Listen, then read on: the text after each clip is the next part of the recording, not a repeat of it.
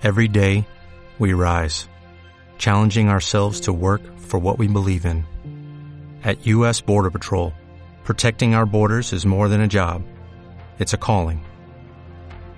Agents answer the call, working together to keep our country and communities safe. If you are ready for a new mission, join U.S. Border Patrol and go beyond. Learn more at cbp.gov/careers.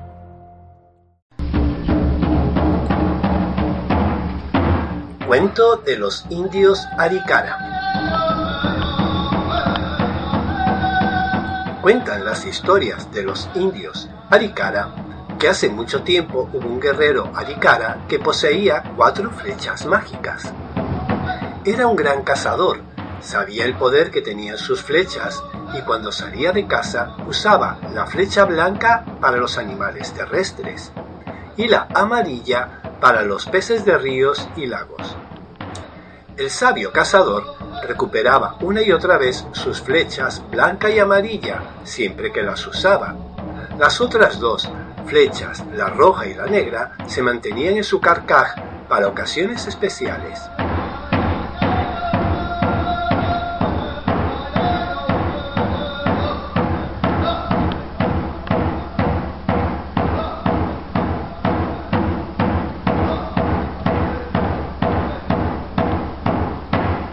Vivían en el territorio de los indios Aricara unos hermosos pájaros de intenso color dorado, a los que los Aricara llamaban pájaros de fuego, ya que su plumaje resplandecía a los rayos del sol.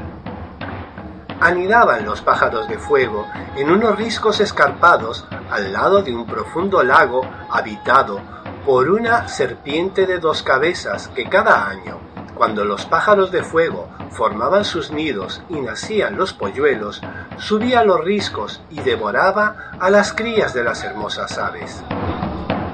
Desesperadas por su terrible destino, oyeron hablar del indio Aricara, que poseía las flechas mágicas, de su gran valor como cazador y de su gran corazón para ayudar a quienes lo necesitaban.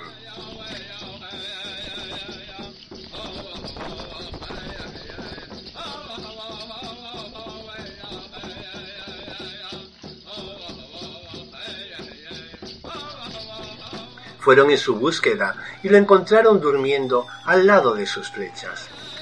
Lo llevaron a lo alto de los riscos donde habían anidado y donde los polluelos habían comenzado a salir de sus huevos. El monstruo del lago pronto vendría a buscar sus presas al escucharlas piar pidiendo comida. Lo despertaron y le contaron al indio Aricara su gran pesar. El indio conocedor por las leyendas aricara de los pájaros de fuego, les preguntó por qué no se defendían, pues por todos era conocido que los pájaros de fuego poseían el don de lanzar rayos por sus ojos.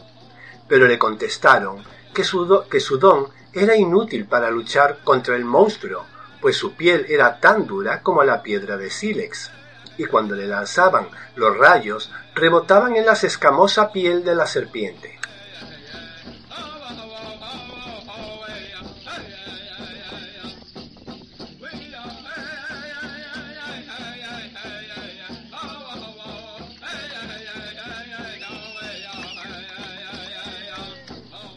Nuestro gran cazador tomó de su bolsa unos granos de maíz y se los echó a los pollitos que habían salido de sus huevos para que se alimentaran.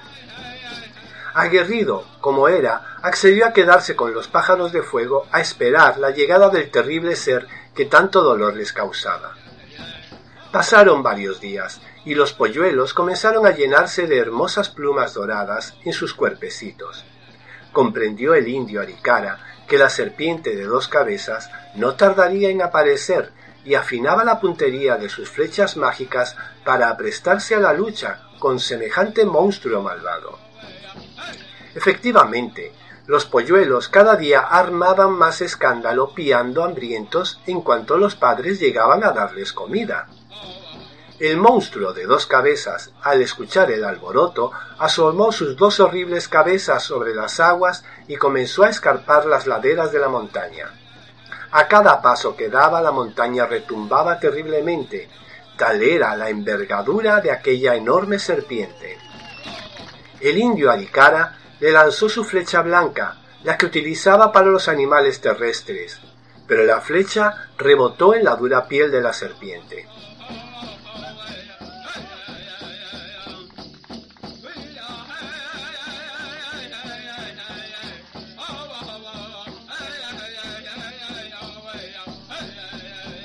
Los pájaros de fuego le lanzaban inútilmente rayos desde sus ojos, pero al igual que la flecha del guerrero, rebotaban y se dispersaban en el aire. Lanzó entonces el indio Aricara su flecha amarilla, la que usaba para cazar animales marinos, pero al igual que la anterior, también salió rebotada de la dura piel escamosa. Los pájaros de fuego revoloteaban alrededor del monstruo, que cada vez se acercaba más y más a lo alto de la montaña donde se encontraban los nidos. El indio Aricara entonces utilizó la flecha roja y apuntó a las fauces de una de las enormes cabezas, y esperó, y al verla abierta, lanzó la flecha y penetró diestramente en una de las bocas que el monstruo tenía abierta, y en cuanto se incrustó en ella, la cabeza explotó, con un ruido inmenso que atronó la montaña. El monstruo, adolorido, comprendió que los pájaros de fuego tenían ayuda de un poderoso guerrero, que tenía la forma de destruirlo, así que arremetió con todas sus fuerzas la escalada de la montaña para matar al formidable enemigo que le había surgido.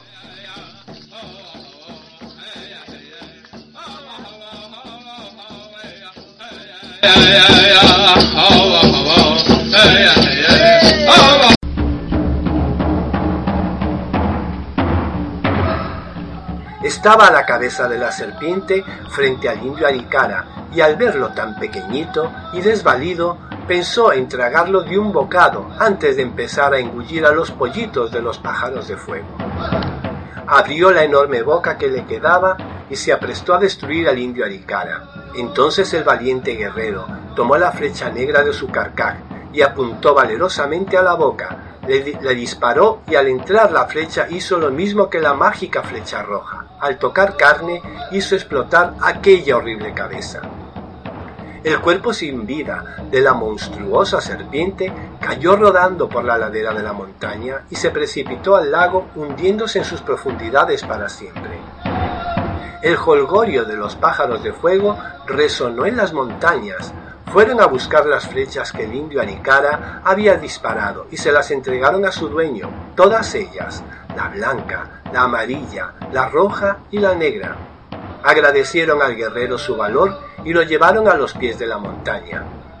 La noticia de aquella hazaña recorrió las tierras de los indios Aricara, y desde entonces el valiente guerrero recorre el mundo ayudando a todo aquel que lo necesita, ayudado de sus cuatro flechas mágicas.